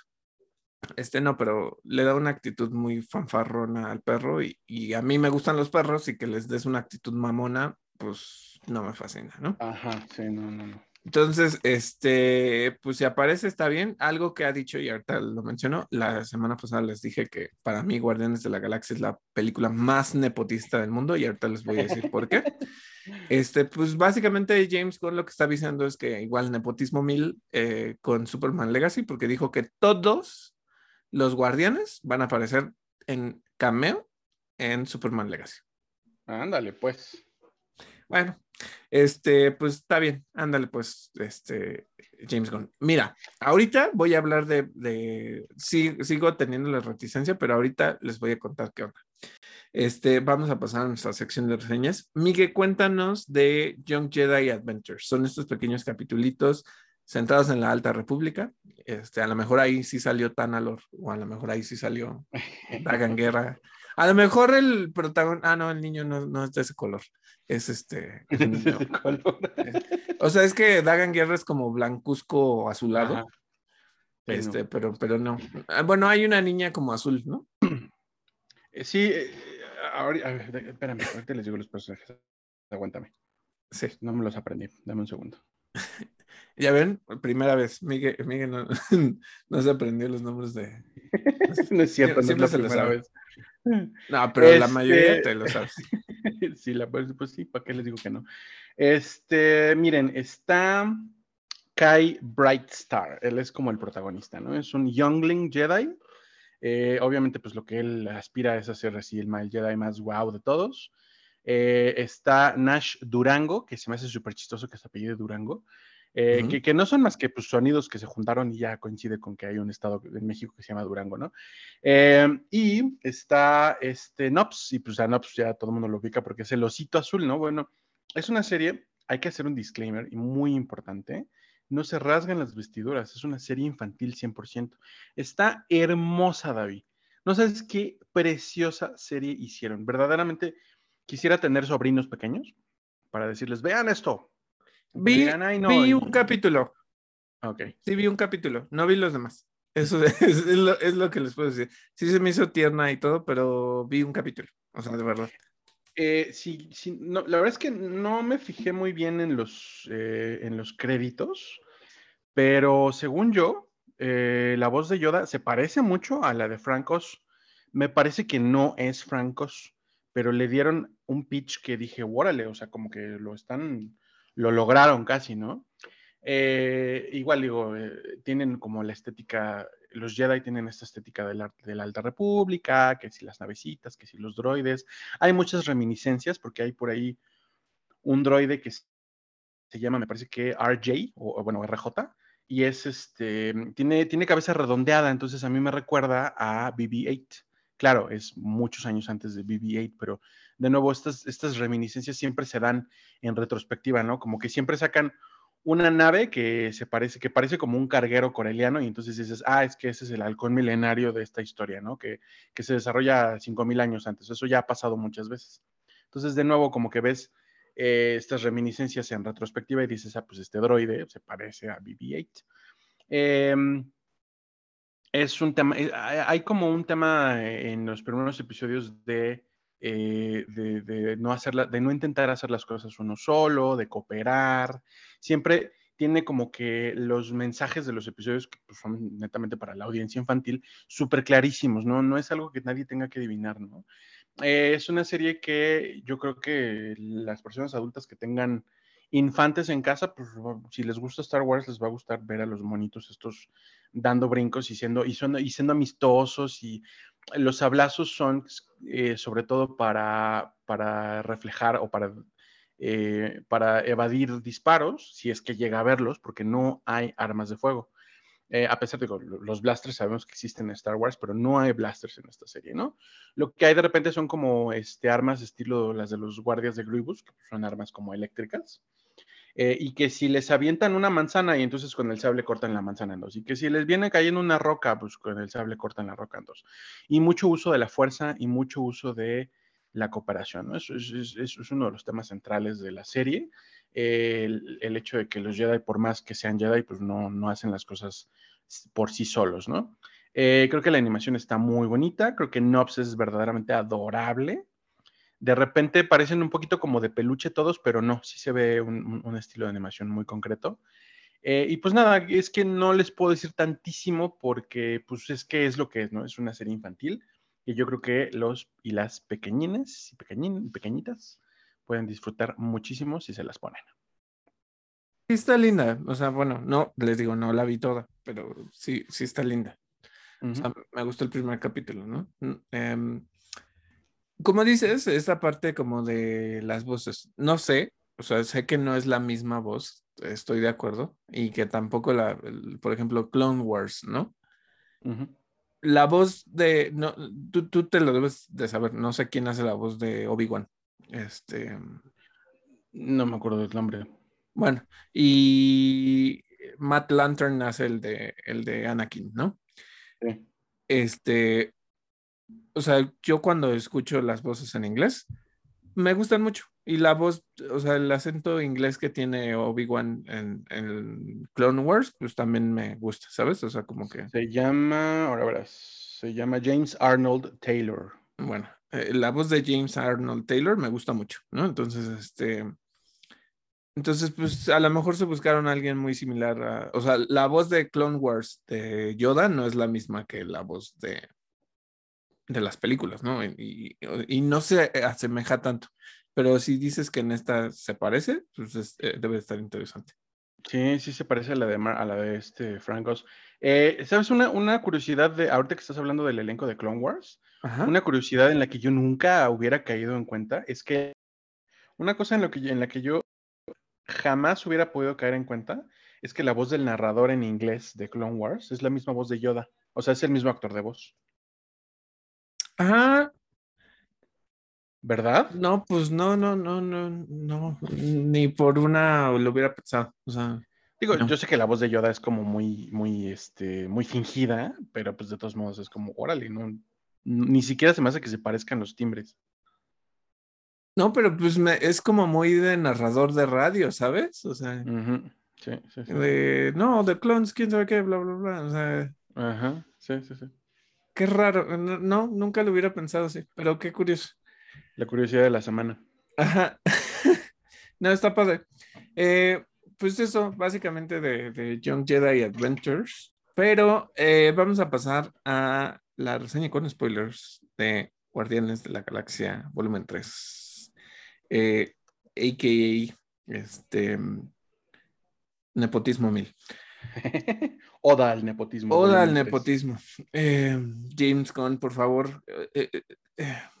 eso a mí me causa ruido. A mí me causa ruido, pero bueno, voy a ir primero con eso con eso es lo que me, me fastidió la película. Me la fastidió. Bueno, no, ¿sabes? O sea, me fastidia cuando la veo, pero no, no es como que diga, ya por eso la película no es buena. Este, me fastidió ver a, hay un, digamos, cameo, pero dura tanto el, el cameo, Nathan Fillion. Nathan Fillion sale como un este, guardia de Orgocorp, creo que se llama esta organización. Como 20 minutos de Nathan Fillion. Tiene un chiste y todo, o sea, no, yo no digo que no. Eh, James Gunn tiene una magia muy única y sobre todo en esta película, de llevarte de lo triste a lo gracioso en un 2x3. No saben todas las veces en las que lloré en la película, pero también las que reí en la película. Sí, sí, sí, sí. Es mi... Me gustó mucho la película, es muy emocional, es muy fuerte. Pero bueno, eh, Nathan Fillion aparece, aparece Michael Rosenbaum otra vez, aparece este Sylvester Stallone otra vez, aparece su esposa otra vez, eh, igual, cinco minutos con su esposa ahí al frente y es como de, no me interesan estos personajes, o sea, el, que los pongas ahí porque a huevo tú quieres tenerlos ahí y porque para ti el tener amigos y meterlos en tus producciones es lo más importante, a mí no me, no me gusta, ¿no? La esposa sale y sí es cagada y todo, pero no, no, o sea, no fui a ver la película de tu esposa y no fui a ver la película porque vas a poner a tu esposa. Eso es lo que a mí no me gusta, ¿no? Entonces, todos estos personajes, o sea, por ejemplo, Michael Rosenbaum, que no me cae mal, per se, este, posteó en todas sus redes sociales así como, ay, me tomé fotos con Chris Pratt, con Soy Saldana, con bla, bla, bla, bla, y es como de, sí, o sea, pero tu personaje es X, aparece 10 segundos no me interesa tu personaje.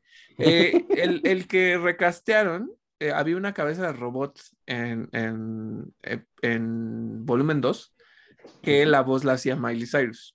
Que por cierto que mucha mm. gente le hizo burla a Miley Cyrus porque está su, este como de Summer Endless Vacation o algo así se llama, que es sobre su nuevo disco y que grabó en su casa y todas estas cuestiones que están en Disney Plus. Em, hay una parte en la que como que enronquece mucho la voz y ella tiene una voz muy aguda. Y le, hicieron el meme de que es la voz de los droides de Star Wars, los de las precuelas, porque tiene una voz muy similar. Pero bueno, este, había una cabeza de robot que Miley hacía la voz. Eh, para volumen 3, la cabeza aparece otra vez y, y no es la voz de Miley nomás para que se vean, ¿no? Si, si, les tenía con el pendiente volver a oír a Miley, pues no, no es ella. Entonces, estos personajes regresan algunos de ellos que Pete Davidson, que lo utilizó para Suicide Squad, regresa. La chica que sale de Ratcatcher en Suicide Squad también regresa. O sea, yo no digo que no tenga que haber esos cameos, pero es como de, güey, no, no le aporta nada a tu película. Tu película, como tal, es buena, es, te conecta con, con la historia, está bien hecha, es emocionante, tiene acción. Tu película es buena por sí sola. No necesito que la arruines metiéndole a la gente que no me interesa, ¿no? Claro esa cuestión del nepotismo es, es, muy, muy, muy, a mí no me gusta. O sea, de verdad me causa mucho ruido que haya hecho eso. Pero ahora sí voy a hablar específicamente de la película. Eh, cada una de ellas ha tenido como una dinámica muy especial. La primera habla sobre todo de la relación madre-hijo. La segunda habla de la relación padre-hijo. Y la tercera habla de la relación con los amigos. Es, es, es la forma en la que lo puedo expresar.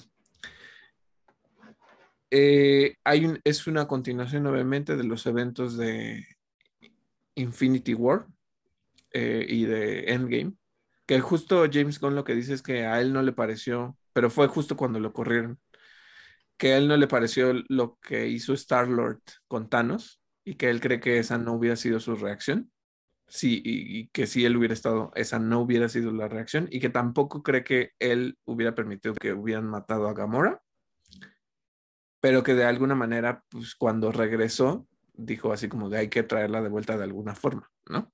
Y que por eso está esta Gamora que... Hay una dinámica en la película que es que Peter la extraña mucho y todo esto, pero y, y pues se emborracha y todo y está ahí, ¿no? Y eh, dicen, es que no está muerta, es que no está muerta, es que no está muerta, es que no está muerta. Y es como de, eh, dicen, es que ella está viva, pero es una versión del pasado, ¿no? Y es como de, a ver, a ver, relájate un poco porque técnicamente sí está muerta, sí se murió. Claro. Esta es otra Gamora, es otra Gamora, aunque sea antes de conocer a los guardianes y que sea como de la línea temporal o de, de la realidad en la que están, es otra Gamora. No es su Gamora, esa Gamora está muerta y la película hace un esfuerzo muy grande por decir que es, es la misma, pero que no tiene los recuerdos de la que conociste tú. Y es como de, no, no, no, no, no, no, no es eso, o sea, o no debería de ser eso, ¿sabes? Medio, medio, medio chauvinista el asunto, ¿no? Ajá, o sea, porque es como de, ¿cómo? O sea, eh, no es la misma, no es la misma. No hay forma de que sea la misma, ¿no? Entonces, bueno, eh, les decía yo que no había sentido yo una amenaza grande con un enemigo, o por lo menos en dimensión eh, y en acción. Y ahorita hago como la correspondencia, como la primera parte que es Adam Warlock. El enfrentamiento entre Adam Warlock y los guardianes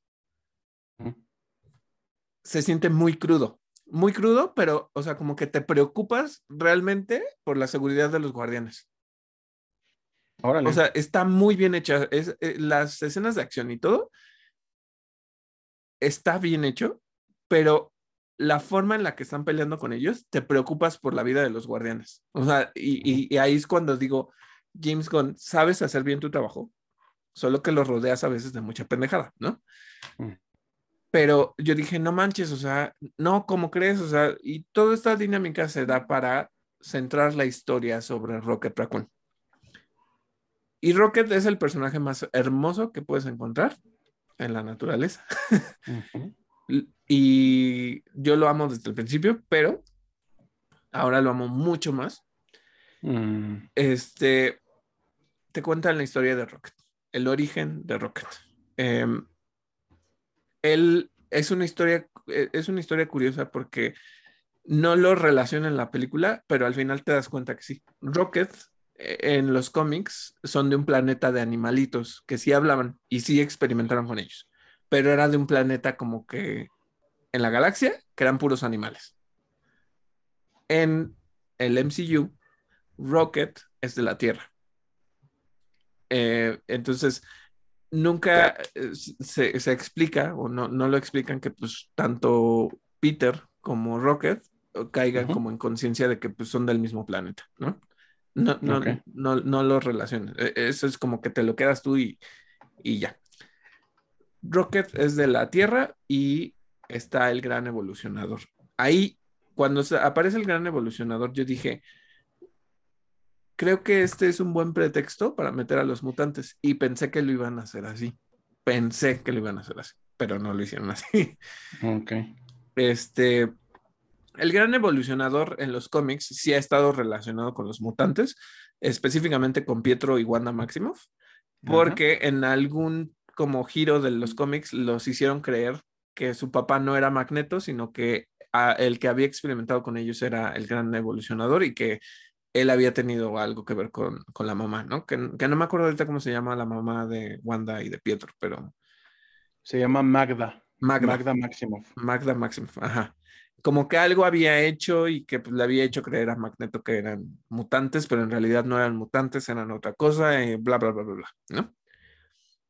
Y eh, yo dije, pues en los cómics el alto evolucionador pues se ha relacionado más con, con los X-Men, ¿no? Y dije, esta es la oportunidad para hacerlo. Bueno, hay muchos cues de música, ya saben que a James Gunn le encanta poner música, pero incluso la secuencia de, de, inicio, Miguel, te lo pongo así, o sea, les digo, lo que me pasó con esta película es una, eh, sé que es un cliché decirlo así, pero una montaña rusa de emociones. Yo venía del, punto de, te genera mucha nostalgia o mucha tristeza, a reírte, a llorar otra vez, a reírte, a llorar otra vez. O sea, todo se basa en reír o llorar con la película. Todo se basa en eso. Está, está muy buena, o sea, está muy buena por eso. O sea, la carga emocional que tiene esta película es eso. Ahora, si ustedes son amantes de los animales, y ahorita que hable específicamente de por qué la historia de Rocket. Incluso PETA, la, noticia de esta semana, es que él le reconoció a Marvel o a, este James Gunn que es una historia que representa esta parte de la crueldad animal y cómo no es algo que debería de seguir perdurando. Y sí, es una historia sobre crueldad animal. Y eso es lo más fuerte de la película. Eh, yo, sufres y, por eso la construcción del personaje de Rocket está muy bien hecha. Conectas con él, conectas con sus relaciones, conectas con sus sentimientos y con la forma en la que lo tratan y por qué es de esa manera. Está, eh, eh, o sea, ¿sabes? O sea, la vi dos veces. La vi primero en inglés y la vi en español. Y las dos veces lloré en los mismos puntos. Ah, Aunque ya sabía yo que venía, lloré en todos los mismos puntos. Y ojo, aquí voy a hacer un eh, foco en los, los actores como tal. Chris Pratt me puede caer gordísimo como persona, pero como actor es un buen actor. Es un buen actor. Me, la, es una de las escenas donde pues es muy triste, te sabe vender ese dolor, te, te lo sabe vender perfectamente. Y la voz de Bradley Cooper en los momentos más dolorosos de la película 10 de 10, o sea, 5 estrellas, todo lo que quieras, porque Bradley Cooper sabe darle el tono perfecto a la voz de, de Rocket para expresar esos sentimientos. Ok. Hay un grito en la película, un grito de Bradley Cooper en la película, que en español se queda igual. En español no doblan el grito.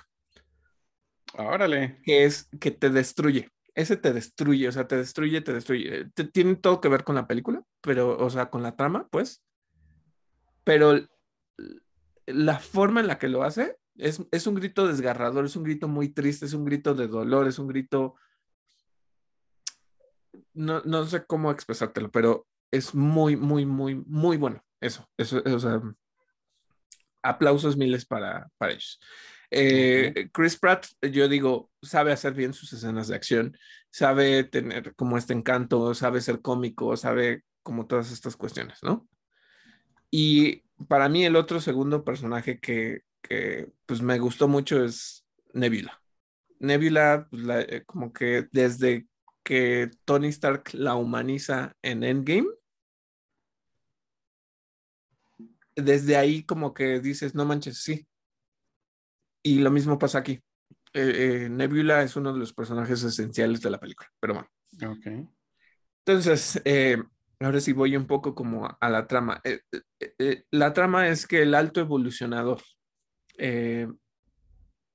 básicamente le encanta experimentar con todos. Él es el creador de los, pues del, no me acuerdo cómo se llaman, de Sovereign, los soberanos. Él le dio la tecnología a Aisha para hacer Adam Warlock, pero básicamente lo que establecen es que al alto evolucionador lo ven como un dios porque él es el creador científico de varios planetas y de varios universos, donde las personas o las creaciones pues tienen, viven en esos mundos. Entonces, eh, les digo, lastiman a, Rocket y el punto es encontrar la forma de salvarlo, porque la experimentación que, que, sufrió es, eh, digamos que el alto evolucionador le puso algo para que no lo curaran, porque es su propiedad, porque es su propiedad intelectual, incluso lo manejan así, ¿no? Y em, entonces es una travesía por rescatar a Rocket, porque toda la película básicamente se está muriendo. Entonces, ¿qué es lo que pasa? Todo se cuenta a través de flashbacks. Y los flashbacks te cuentan que Rocket pues, era un mapachito con, con otros mapachitos que se, que se secuestraron de la Tierra. Y el alto evolucionador eh, le gusta experimentar con los animales. Eh, en el caso de Rocket, pues lo que hace es que, pero es, eh, Miguel, o sea, no, no, sé cómo decírtelo, o sea, es muy crudo, es muy fuerte, porque sí le da la capacidad de hablar a Rocket, pero es un bebé, es, un animal bebé, es un cachorro. y que exprese sus sentimientos después de que están experimentando con él, no sabes, o sea, es, es, es horrible, es, es horrible, o sea, lo que les, no me acuerdo con qué les decía yo con, con Avatar, ¿no? Con Avatar 2, The Way of Water. Que yo digo, es una buena película, pero me hiciste sufrir todo el tiempo. y básicamente sucede lo mismo con Guardianes. Entonces, eh, la trama gira alrededor de que el alto evolucionador se trauma con Rocket, porque Rocket es la única creación de las que ha hecho que tiene inteligencia propia, que tiene creatividad, que, que su intelecto va más allá de solo copiar cosas y de solo ser, eh, sabes, como un avance, sino que para el alto evolucionador es eh, eh, lo que él asume o lo que él dice es que él quiere perfeccionar la vida, que él quiere hacer todo perfecto. Y en ese momento, eh, cuando aparece Rocket y hay varias secuencias en las que te demuestran que Rocket puede pensar por sí solo y que es todo un genio, eso es lo que el alto evolucionador odia de Rocket. Que haya sido, o sea, lo que odia y lo que ambiciona de Rocket. Que haya ido más allá de ser solo uno de sus experimentos. Y la razón por la que les digo que yo pensé que iban a presentar a los mutantes es que él experimenta con los animales. Y entonces Rocket eh, es de un lote, pero su siguiente paso del, del alto evolucionador era hacer unos animales que fueran como personas. Entonces de repente agarra una tortuga y yo dije, ay, ya van a ser el, origen de las tortugas ninja en, el MCU, porque es una tortuga que pues le salen manos y, sus patas se le alargan como piernas y todo, ¿no? Y lo que dices es que están pues tan mal porque son muy agresivos y esa es cuando se da cuenta de que Rocket tiene mucha inteligencia porque Rocket repara algo que el alto evolucionador no se da cuenta y hace que, que estos animales no sean violentos. Y aquí hay otra historia muy bonita, que por eso les digo que es una cuestión de amistad. E, el reflejo de la historia es tanto la amistad entre los guardianes, que se ven como familia, y los amigos de Rocket.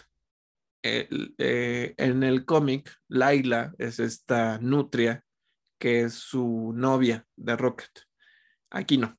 Y pero la forma en la que empiezan a crear esta relación está Tiffs, está Flor, que es una conejita que parece... ¿Sabes qué es lo que, lo que sucede? Eh, no sé, Miguel, si te acuerdas y qué impresión te dio cuando viste em, Toy Story con la historia de Sid.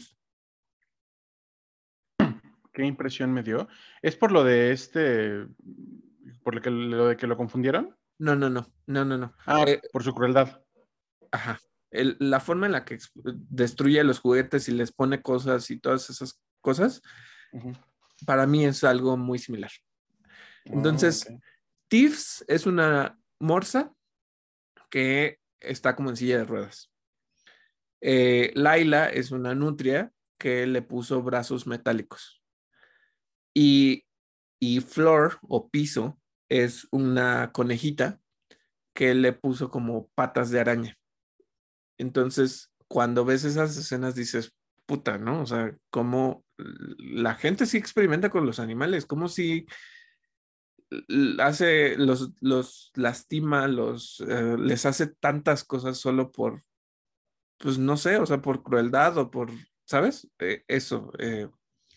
Entonces, te empiezan a contar esta relación entre estos cuatro animalitos y no sabes, o sea, no, me voy a ir tan directo a, spoilearlo todo, pero esa relación de, de, los amigos animalitos es muy fuerte, es muy, muy fuerte, muy fuerte y es lo que, lo que te hace llorar en todas las escenas que salen ellos, te, te van a hacer llorar.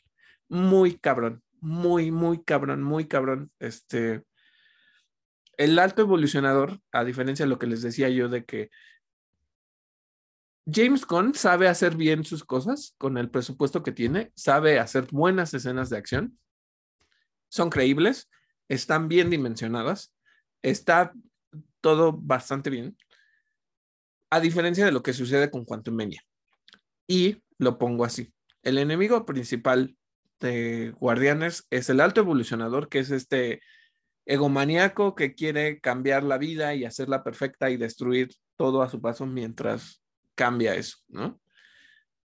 Pero no necesita, no necesitas decirme, es Kang, él va a destruir todas las líneas del tiempo, él es el peor, tiene toda la tecnología para aniquilarte y, mágicamente Ant-Man lo puede superar a pesar de no ser uno de los Vengadores ni siquiera más fuertes que existen.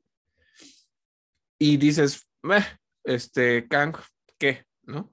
El alto evolucionador no tiene que ver con poder, tiene que ver con el ser un egomaníaco, el ser un, un, enfermo que destruye la vida de otras maneras y que quiere tener control y que quiere sentirse un dios.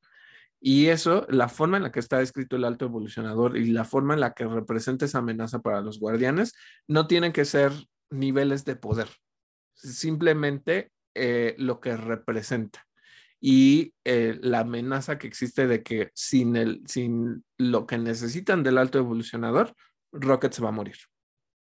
Eso es lo que pasa con la película. Por eso la película es buena.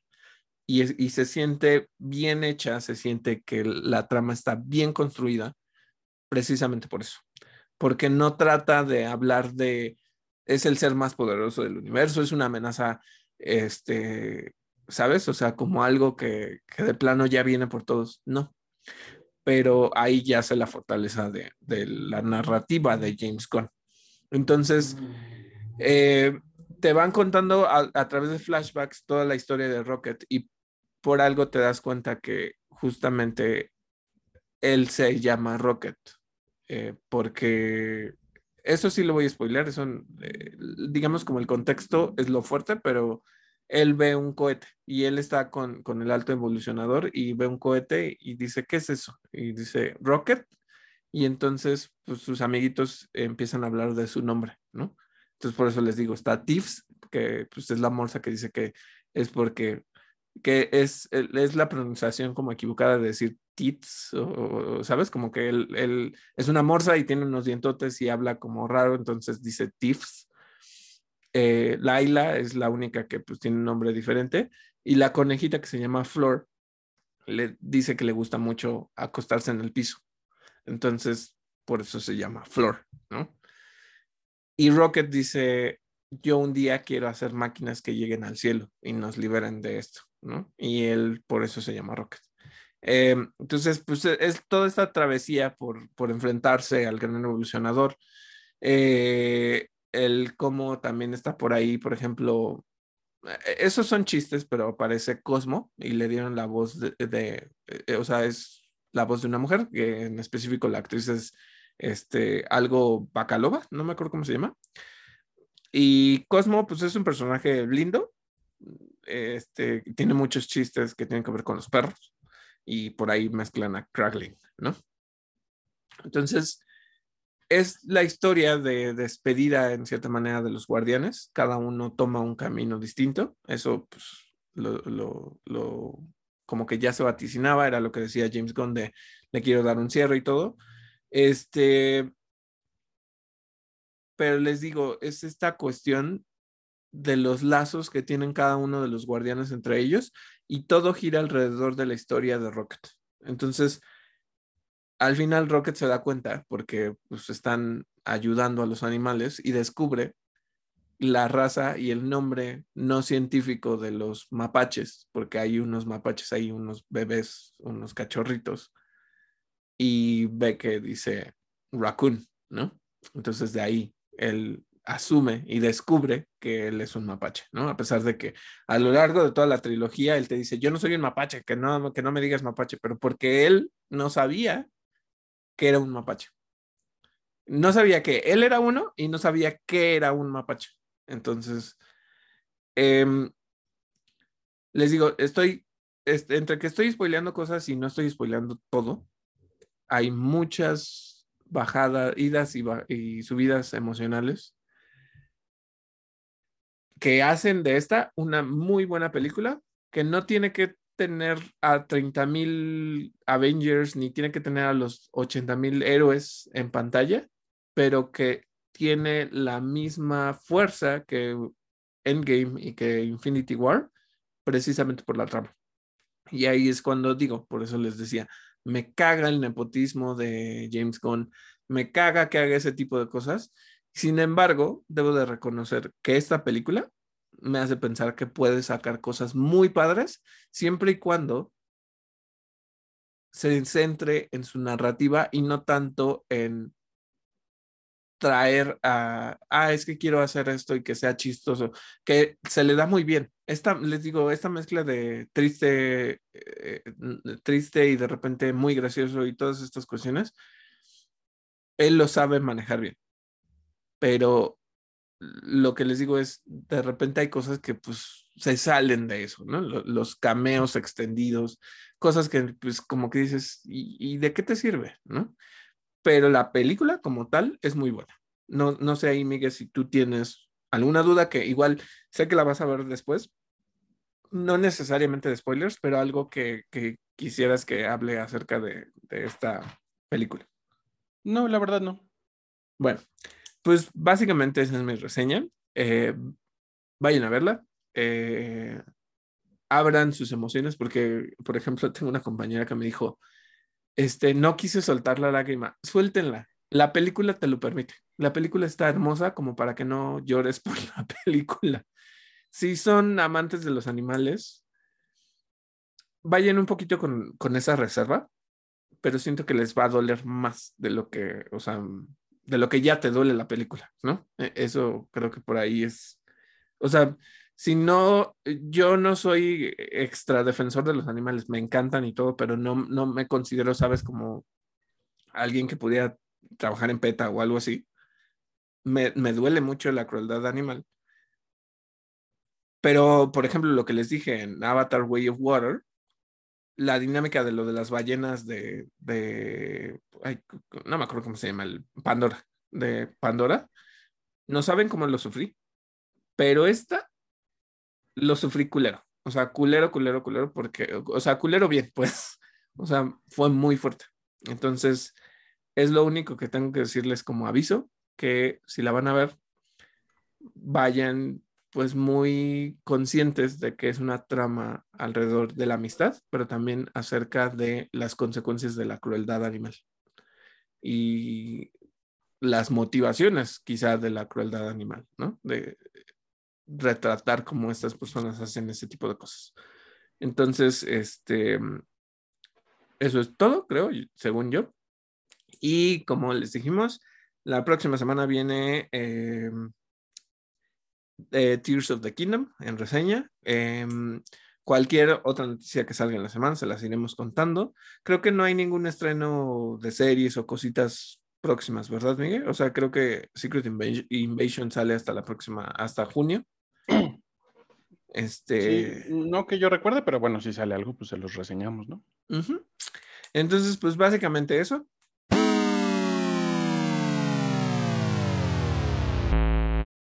Y eso fue todo por el episodio de hoy. Esperamos que les haya gustado. Recuerden que pueden encontrarnos en plataformas como Overcast, Google Podcast, Apple Podcast y Spotify. Yo soy David Cervantes. Y yo soy Miguel Covarrubias y esto fue Interactor.